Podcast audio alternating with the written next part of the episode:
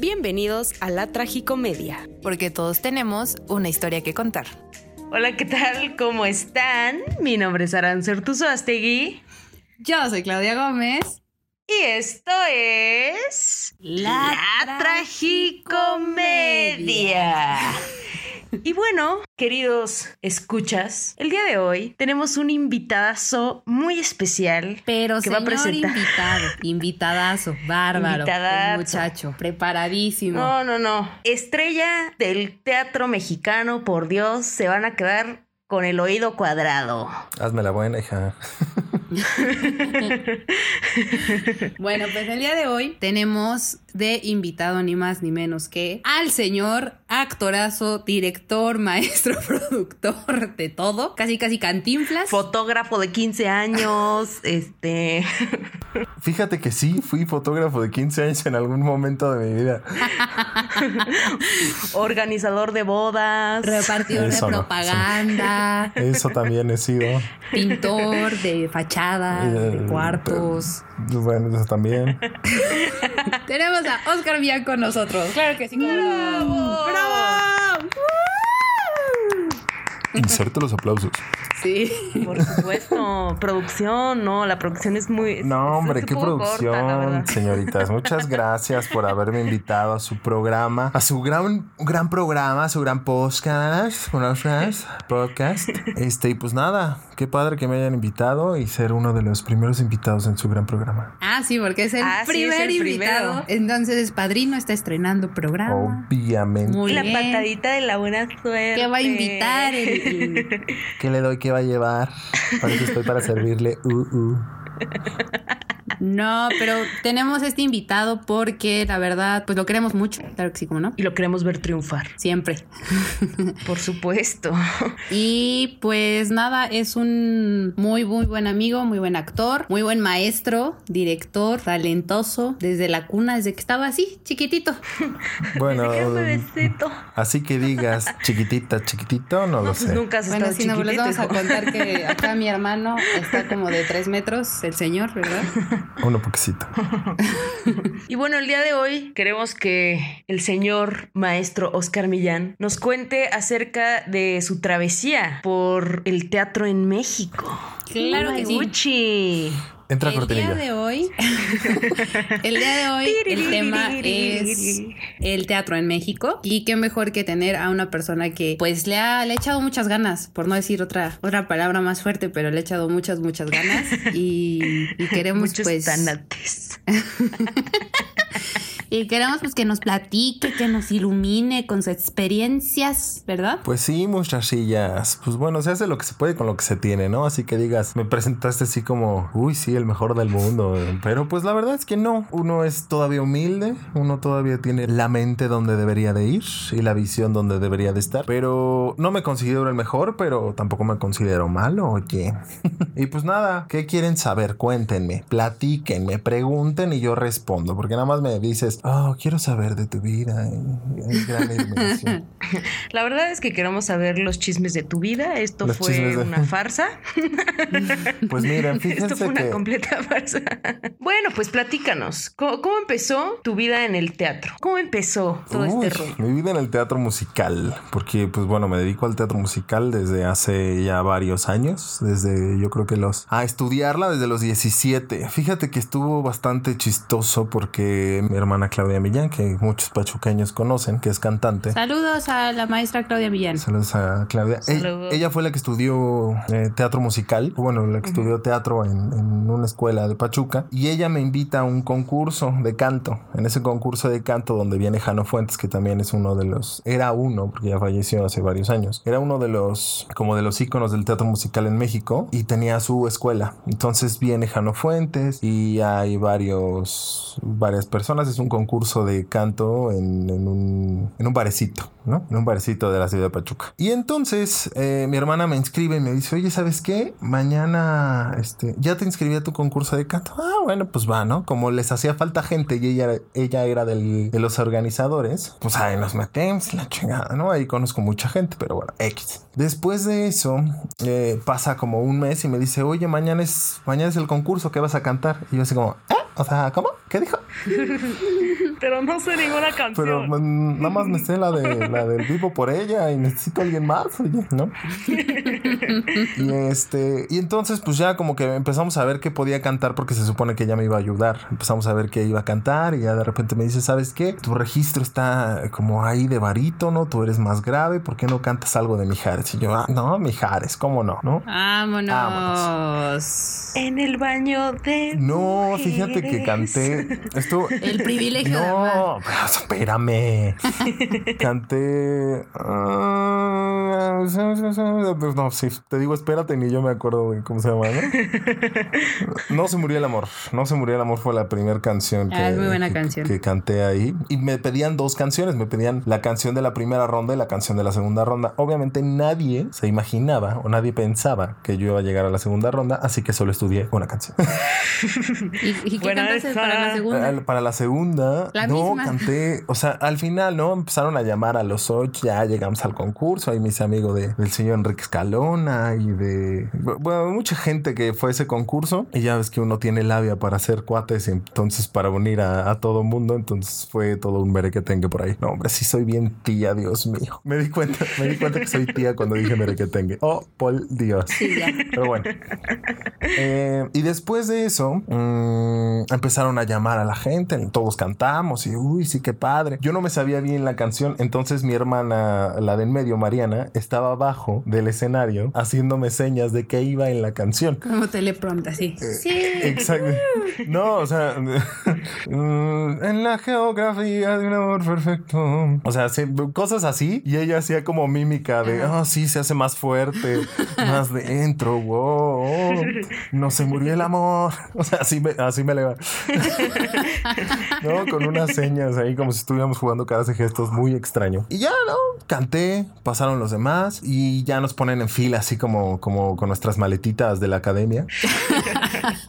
Nos empiezan a decir, no, pues que pasan, van a pasar siete. No, pues ya, ¿no? Y entonces empiezan a nombrar a todos y al final se para Jano y no, pues queremos que, que en esta ocasión sean ocho los que pasen y, no sé qué. Y entonces me, me llaman a mí para que pase a la segunda ronda, que iba a ser el mismo día. Entonces nos suben a todos otra vez para, para volver a bajar ya cada quien con sus canciones. Y pero pues yo no tenía la menor idea de cómo iba la canción. Canté Abrázame de Alejandro Fernández la segunda vez. Uh. O sea, eh, pero no, no me la sabía. ¿Y luego? O sea, ya ahorita es, ya ahorita es una de mis canciones, ¿no? Así como, ya me la sé, ya la tengo aquí ya.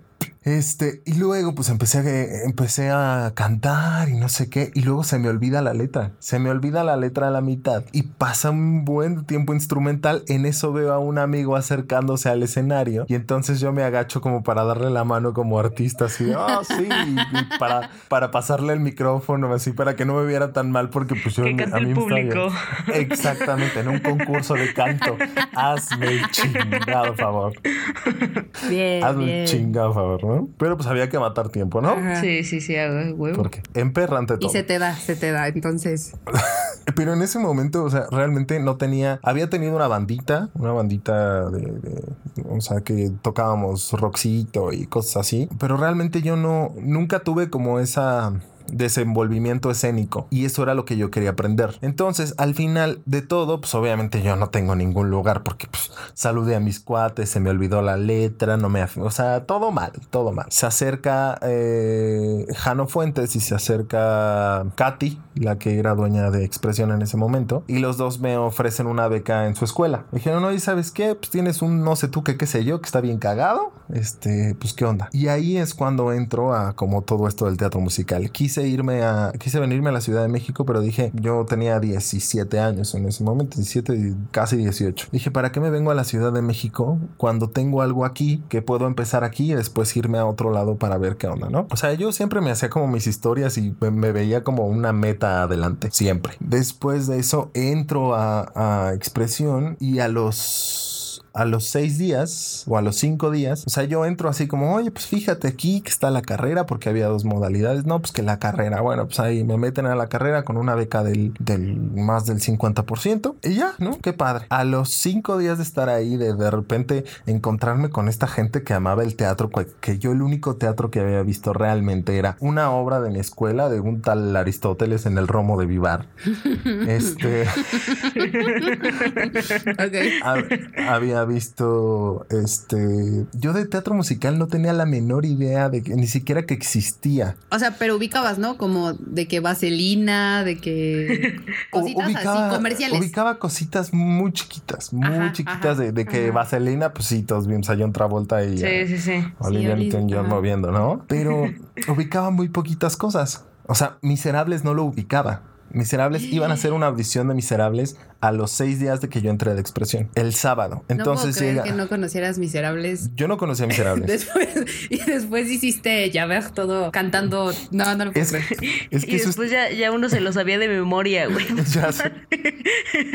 Está, estaba muy chistoso porque yo no conocía ni siquiera que existía como todo este mundo del teatro musical. Ah. Entonces, cuando a mí me lo presentan, digo, ok, está la actuación, está la música, está el canto y son cosas que ya había hecho poquito. Bueno, la actuación nunca, pero la música y el canto y como todo este rollo de la escenografía y todo esto que, fue como, como juntar todo, siempre fui una persona que quiso, o sea, que hacía como algún deporte y luego lo dejaba, que hacía, que tocaba la guitarra y luego la dejaba, tocaba el bajo y luego lo dejaba, tocaba la batería y luego lo dejaba, o sea, como que iba dejando muchas cosas porque no encontraba lo que realmente me llenara. Y entonces cuando llega lo del teatro musical que une todo eso, que la música en vivo, este, los cantantes, todo lo de los vestuarios, dije, esto es a lo que me quiero dedicar toda mi vida. O sea, ahí fue cuando... cuando, cuando me explota el, pinche cerebro, digo, digo, el, cerebro. ¿No? Bueno. Y entonces viene este casting que viene un maestro, Emilio Campos, entra a nuestro salón, nosotros estábamos tomando clases de jazz, siempre he sido muy malo para el baile. Ay, no te agaches para que te levante. No, carnal. No, de verdad, ahorita te cuento de mi última audición. Ok. Dios mío. Vamos para allá. Pena. Pero bueno, ahorita vamos para allá, ¿no? Ajá. Eh, llega Emilio y nos dice, ¿saben qué? Necesitamos gente para nuestro taller de los sábados. Vamos a ser miserables y no sé qué. Y todos, sí, no manches, yo quiero. Uy, qué padre. Y yo así como, ¿qué es miserables? ¿No? Que, Obviamente, pues conoces la historia de Víctor Hugo y uy, sí, la vida, ¿no? Pero no sabes. Sí, Tú dices, uy, uy, qué serio. Se van a aventar los 12 tomos. ¿no? y cantados. Y cantados. Ha de estar escrito. Todo Ha de estar escrito así como en, como no sé, como en, como en verso. En pergamino. Ha de estar escrito en verso para que se las avienten acá de. Oh, Romeo, Romeo, ¿dónde estás que no te veo? ¿no? Y sí, ¿eh? Porque todo es cantado. Bueno, y entonces empiezo a estudiar junto con Escalona, que también le dan una beca al mismo tiempo que a mí. Entonces nos dicen, oye, ¿qué, vemos? Y no sé qué. Yo no tenía la menor idea, no podía ni siquiera encontrar en internet una canción de Miserables, porque te pedían una canción para cantar de Miserables. Yo no encontraba ninguna, porque no sabía bien cómo buscarlo, ¿sabes? O sea, ya que sabes, pues ya lo buscas y dices, sí, claro. No, pero yo ponía Miserables, o sea, no, no podía, no, ni siquiera sabía que era los o les, ¿no? O sea, solo ponía Miserables y me salían cosas así como todos los pobres ahí, ¿no? una monedita parece pobre ciego. canción de canción de miserables, no, no me salía nada. y me salían las cumbias y todo, ¿no? Canción de miserables. Bueno. y después eh, mi hermana me dice, oye, ¿sabes qué? Para ese momento también nosotros, o sea, en mi familia también éramos medio miserables. No, no, realmente no, no, no teníamos como mucha facilidad para muchas cosas. Entonces, si querías internet, tenías que ir a la casa de, una tía, o sea, la casa de mi tía, que entonces era eh, subiendo la privada y te ibas a la derecha y ahí estaba la casa de, de mi tía. Entonces le pedías el internet. Entonces, para llegar ahí, aparte era internet lentísimo. Entonces llegaba hacia ahí, ya lo busqué y me dijo mi hermana, ¿sabes qué? Búscate esta canción. Dije, bueno, pues es de Miserables. Mm, yo no sabía. Bajo la pista porque ni siquiera tengo la menor idea de ponerla en pista o canción o nada. Bajo la pista y la letra. Y mi hermana me va diciendo, ah, sí. Y de repente me empieza a poner la canción. Soñé un sueño alguna vez. cuando la vida sonreía. Entonces empecé, me voy, me voy al casting sin ninguna canción más que soñé un sueño. vamos, vamos a aclarar algo por si hay gente que no sabe cómo de teatro musical. Soñé un sueño la canta una mujer. Y aquí mi compadre tiene la voz de oh, o sea, de acá de soñé un sueño. por eso nos da tanta risa, porque es, soñé un sueño de una mujer. Deja tú, espérate dos segundos. Ese es mi primer casting. O sea, para que tengamos como contexto. Mi primer casting, llego ahí, nos pasaron de uno por uno, son los maestros de, expresión. Nos ponían a, calentar en una, en, un saloncito aparte y ya luego te llevaban al foro y ya ibas pasando de uno por uno, te ponían la pista porque ellos mismos tenían las pistas y ya, ¿no? Ah, ok. Y de repente llego con mi cuate Escalona y le digo, oye, ¿qué onda? ¿Qué, qué encontraste? Ah, pues mira, encontré esta canción, se llama Estrellas. Dije, a ver. Uh, rolón. Y dije, ¿es de Miserables? Sí. Dije, ¿por qué yo no la encontré? Yo hubiera cantado lo mismo. Dije, a ver si me la aprendo ahorita. Pues total, ni me la aprendí, ni me aprendí esa ni me aprendí la otra. La apunté en una hoja de libreta y paso, o sea, me toca pasar. Paso con mi hoja de libreta. Estaba el maestro de canto, que era el maestro Chava. Estaba Emilio. Estaba, estaba Pato, Cato, Katy y Leti, ¿no? Hugo, Hugo Paco Luis. Cato. Este, y entonces yo con mi hoja de libreta y empieza la canción y todos empiezan a quedar viendo así como que, ¿qué va a hacer este güey? Empiezo a cantar y fue como, órale, no está nada mal. Ah, muy bien. Y entonces llega la maravillosa parte de, se apoderó de mi niñez. y luego, a ver, platícanos cómo fue esa situación. Se apoderó, entonces, en cuanto empecé a cantar Se apoderó de mi niñez, escucho una carcajada de todos, yo me empiezo a reír, ¿saben qué? Muchas gracias, con permiso. No, pues gracias. Y me voy, ¿no? Y a los, o sea, salieron como los resultados, este, una semana después y me dijeron, ¿saben qué? ¿Sabes qué? Pues tú estás en el curso de, en el curso normal, ¿no? En el curso de lunes a viernes, que es la carrera. Entonces no te puedo dar un protagónico, no te puedo dar a Valjan, pero a mí me gustaría que fueras Valjan. Si tú quieres ser Valjan, yo ni siquiera sabía quién era quién. Si tú quieres, si, tú, quieres ser Eponín. Sí, yo quería ser Eponín, ¿no? Ah, esa la mata, ¿no? Esa canta cuando la Esa canta bien padre, ¿no? Sangre, sangre. Friendzone. Me dicen, ya sé. Me dicen, si tú, si tú quieres, si tú quieres este, ser el protagónico, necesitas como pagar aparte lo de los sábados. Y dije, ¿sabes qué? Pues no. Y si no, ¿qué? Pues si no, te vamos a dar a Javert. Y dije, ah, pues creo que es el que canta esa, la del escalona, ¿no? No, pues que sí. Ah, pues va, si es así, va. Entonces yo iba de lunes a viernes y los sábados, este, empezábamos ahí. Y ahí ya es cuando conozco Miserables y digo, que todo está cantado, me, me encanta. o sea, digo, ¿qué, ¿qué, es esto? Todo está cantado y todo está bien padre y, dura muchísimo. Bueno, hacíamos la versión de casi 20 minutos, ¿no? Y ya, o sea, empecé, empecé a hacer ver, pero tenía como dos apariciones nomás en toda la obra. Y entonces me metieron como de estudiante 2 y de... Em, empecé a hacer como... empecé a ensamblar ahí, ¿no? Y ya luego salía de, no, de otra cosa. Entonces estaba padre. Ahí dije, creo que me gusta y creo que no soy tan malo. Pero yo, yo no me había dado cuenta hasta que un amigo mío con el que llegaba a cantar en algún momento me dice, oye, me están diciendo, me, dice varias personas que te está yendo muy bien. Y yo digo, ¿por? Pues sí, que, que como que lo haces padre y que como que lo haces bien y dije, ay, pues creo que no nada más es mi percepción. Entonces termino de estar ahí, termino de, de estar como en esa sección y al otro al otro semestre, como yo tenía una beca, me ponen a dar clases a la misma gente con la que yo había estado en Miserables. A los mismos, ah. a los mismos alumnos con los que, de los que ya estaban, ya habían llevado ahí más de nueve años desde que abrió. Claro, claro. Sí. Entonces, para mí eso fue como, a ver, espérame, yo llevo seis meses aquí y yo ya les voy a dar clases a ellos como por qué. Entonces también para ellos es como, ¿y este güey por qué? ¿Qué, está haciendo aquí? Pues, ¿De dónde salió? ¿De dónde salió? ¿Y ¿Con quién se lleva o qué? ¿Y como por qué? Que me pasen el dato.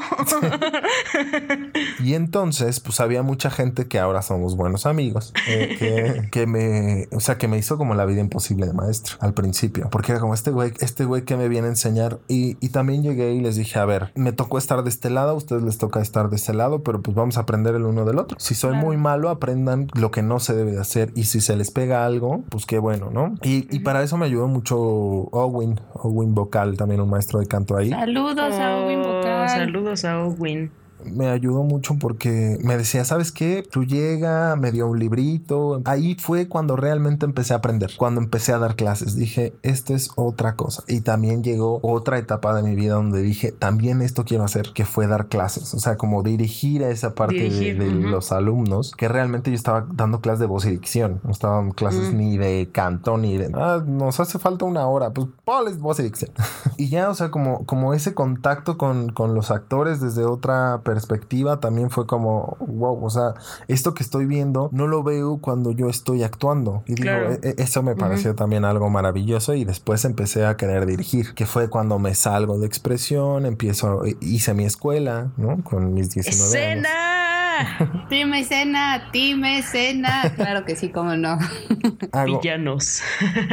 hago mi escuela y entonces digo, ¿saben qué? Vamos a hacer este. Íbamos a hacer rent primero.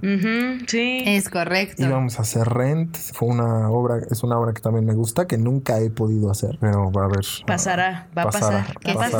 Va a pasar, va a pasar. Y al final teníamos otro director que al final dijo, oye, ¿sabes qué? Que no puedo, que no sé qué. Y yo decido hacer eh, villanos. Cuando, Noche de. Cuando terminé de... ¿Quieres mandar? cuando terminé de estar en expresión también había dirigido un poquito que fue Aladdin. Aladdin fue la primera cosa que dirigí saliendo de, de expresión con Omar Domínguez, ¿qué pasa? Y después, y después hago escena, hago villanos y, digo, sí, quiero dirigir más y más y más y más.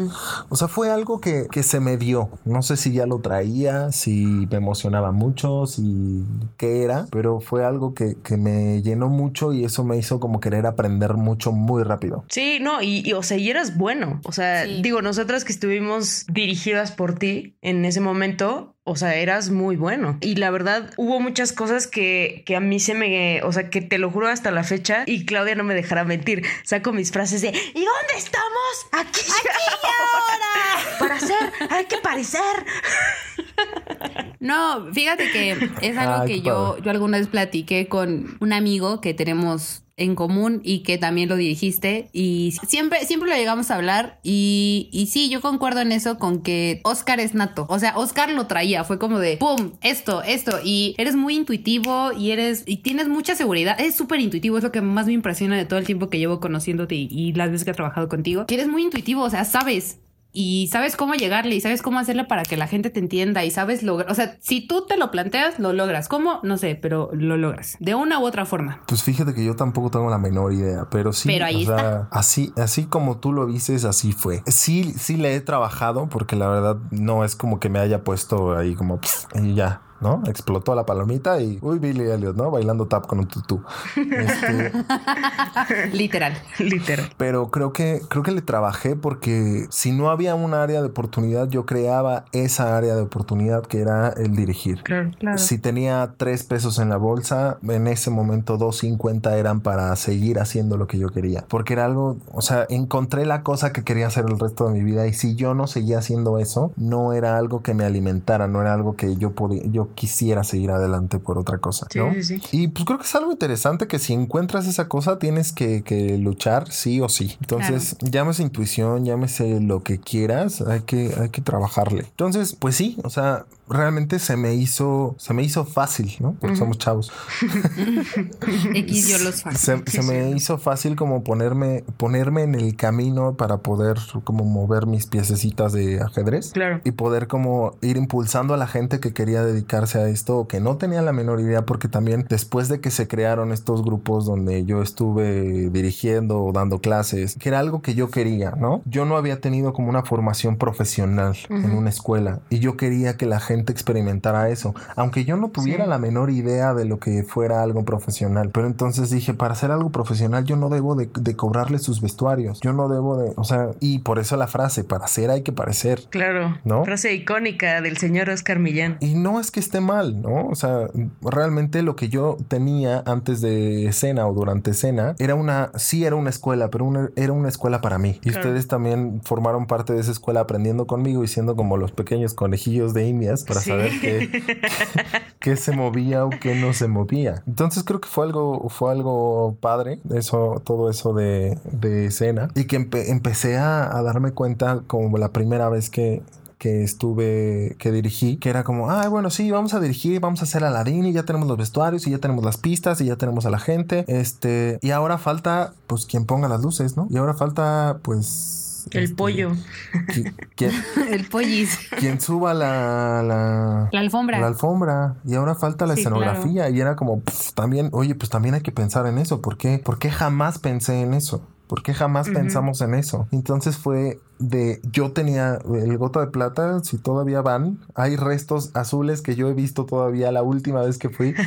Todavía hay, sí, todavía hay restos azules de que yo era el genio y yo tenía que correr a ayudar a subir la, la, alfombra. ahí en, el telar. Entonces yo ahí me subía y teníamos que subir la, la alfombra o tenía que correr a la cabina, ponerle play a la pista mientras yo no estaba en escena y luego volver, correr y bajar. O sea, para mí eso fue caótico y fue una aprendizaje enorme porque para la otra dije, para nos dije, no me vuelve a pasar, yo no vuelvo a actuar si voy a producir y si voy a dirigir. Y creo que es algo que también debe, la gente debe de entender, que no, no podemos hacer todo, realmente no, podemos hacer todo. Si queremos hacer bien algo, vamos a enfocarnos o a estar atrás o estar adelante. No está mal, te lo puedes campechanear sin ningún problema, pero si la gente que está enfrente y si tú confías en la gente en la que tú hiciste un casting, confía en esa gente para que tu obra brille no trates de brillar tú nada más, ¿no? Pero bueno. Claro.